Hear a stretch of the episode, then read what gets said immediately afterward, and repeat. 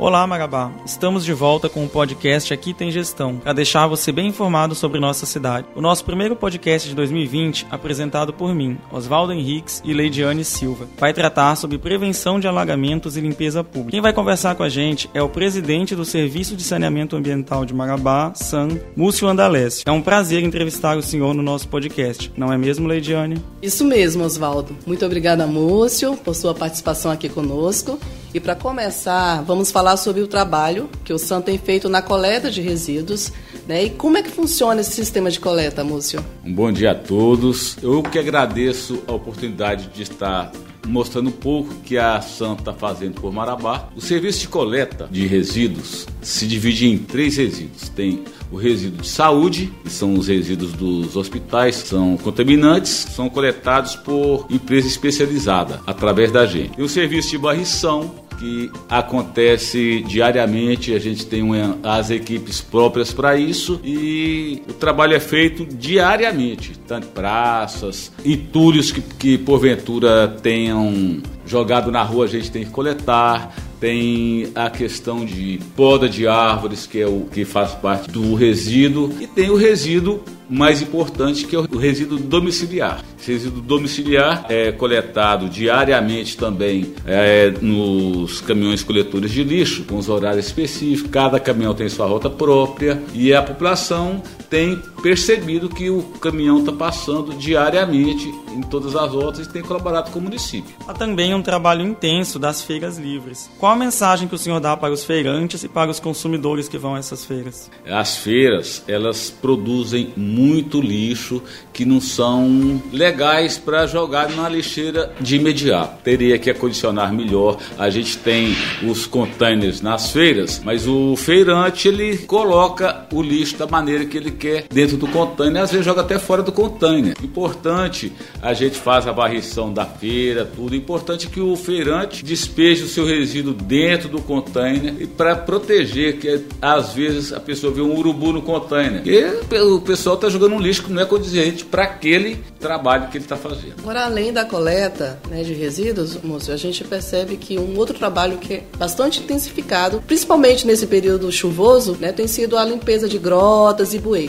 Quais locais têm recebido as ações e como tem sido o trabalho de prevenção aos alagamentos? Esse serviço é feito praticamente em todo o município de Marabá, desde Vila Itainópolis, é, Vila Santa Fé, todo o município de Marabá tem esse serviço de limpeza de grota, principalmente nas áreas urbanizadas. A gente faz essa limpeza o ano todo. A gente intensifica preferencialmente no mês de agosto. Por quê? Senão não dá tempo de fazer uma grande quantidade do trabalho que a gente tem que fazer. Então, os equipamentos não são, são limitados, não são infinitos, e a gente inicia esse trabalho no mês de agosto, que é o mês de seca, tá?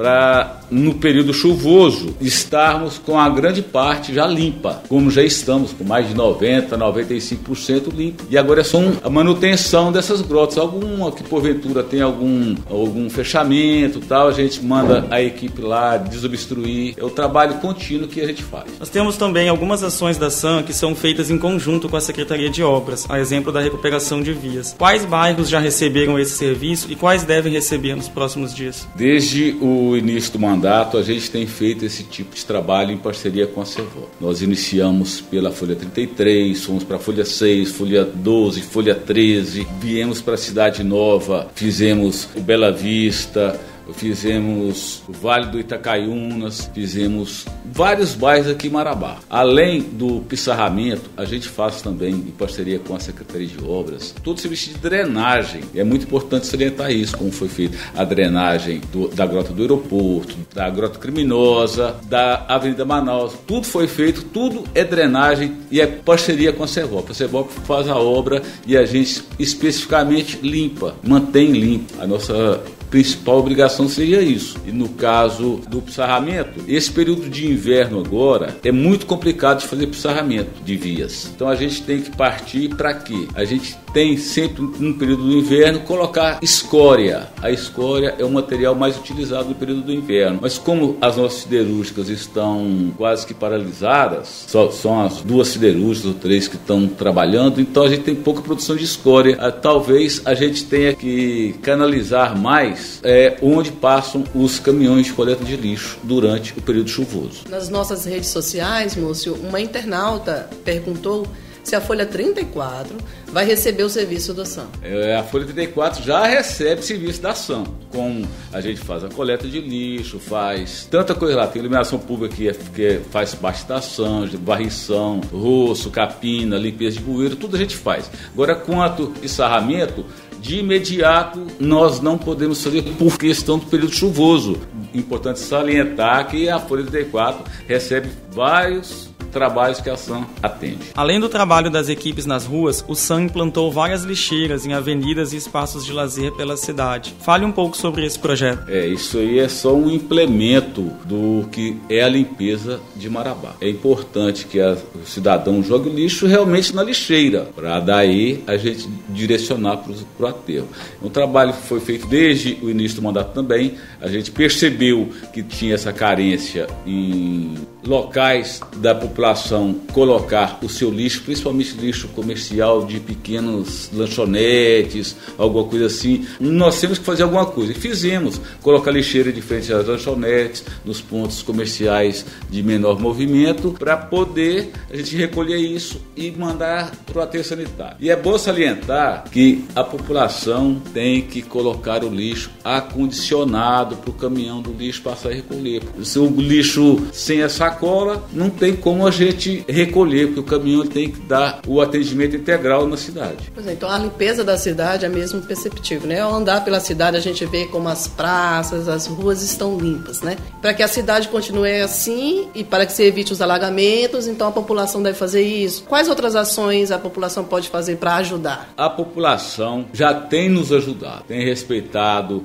o horário que o caminhão passa, mas importante mesmo que acondicione o seu lixo para ficar mais fácil do caminhão passar. O gari que corre atrás do caminhão não tem tempo de ficar juntando lixo para jogar dentro do caminhão. E essa é uma grande coisa. Outra coisa que é importante fazer, não colocar lixo perto de boca de lobo. Qualquer sacolinha veda a boca de lobo iniciam os alagamentos. A limpeza toda faz parte do, de um processo que é importante a população participar desse processo com a gente. Antes da gente encerrar, vamos falar de iluminação pública, que é uma das atribuições da SAM. Muitos trechos que não tinham estão recebendo essa iluminação. Outros estão recebendo melhorias, como troca de postes e lâmpadas, a exemplo da ponte ferroviária do quilômetro 6. Há também a substituição das lâmpadas comuns pelas lâmpadas de LED. Pode comentar um pouco sobre isso com a gente? Perfeitamente. A gente já tem, além da troca de lâmpadas comuns para lâmpada de LED, ali da rotatória do 6 até na ponte, tem a própria ponte.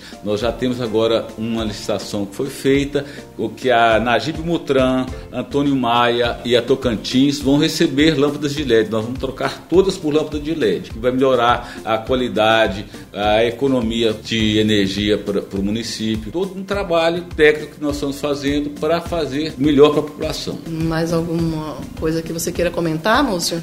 Parabenizar a população que tem nos ajudado, tem nos sugerido é, as ações e a gente vai, vai fazendo de acordo com a demanda da população.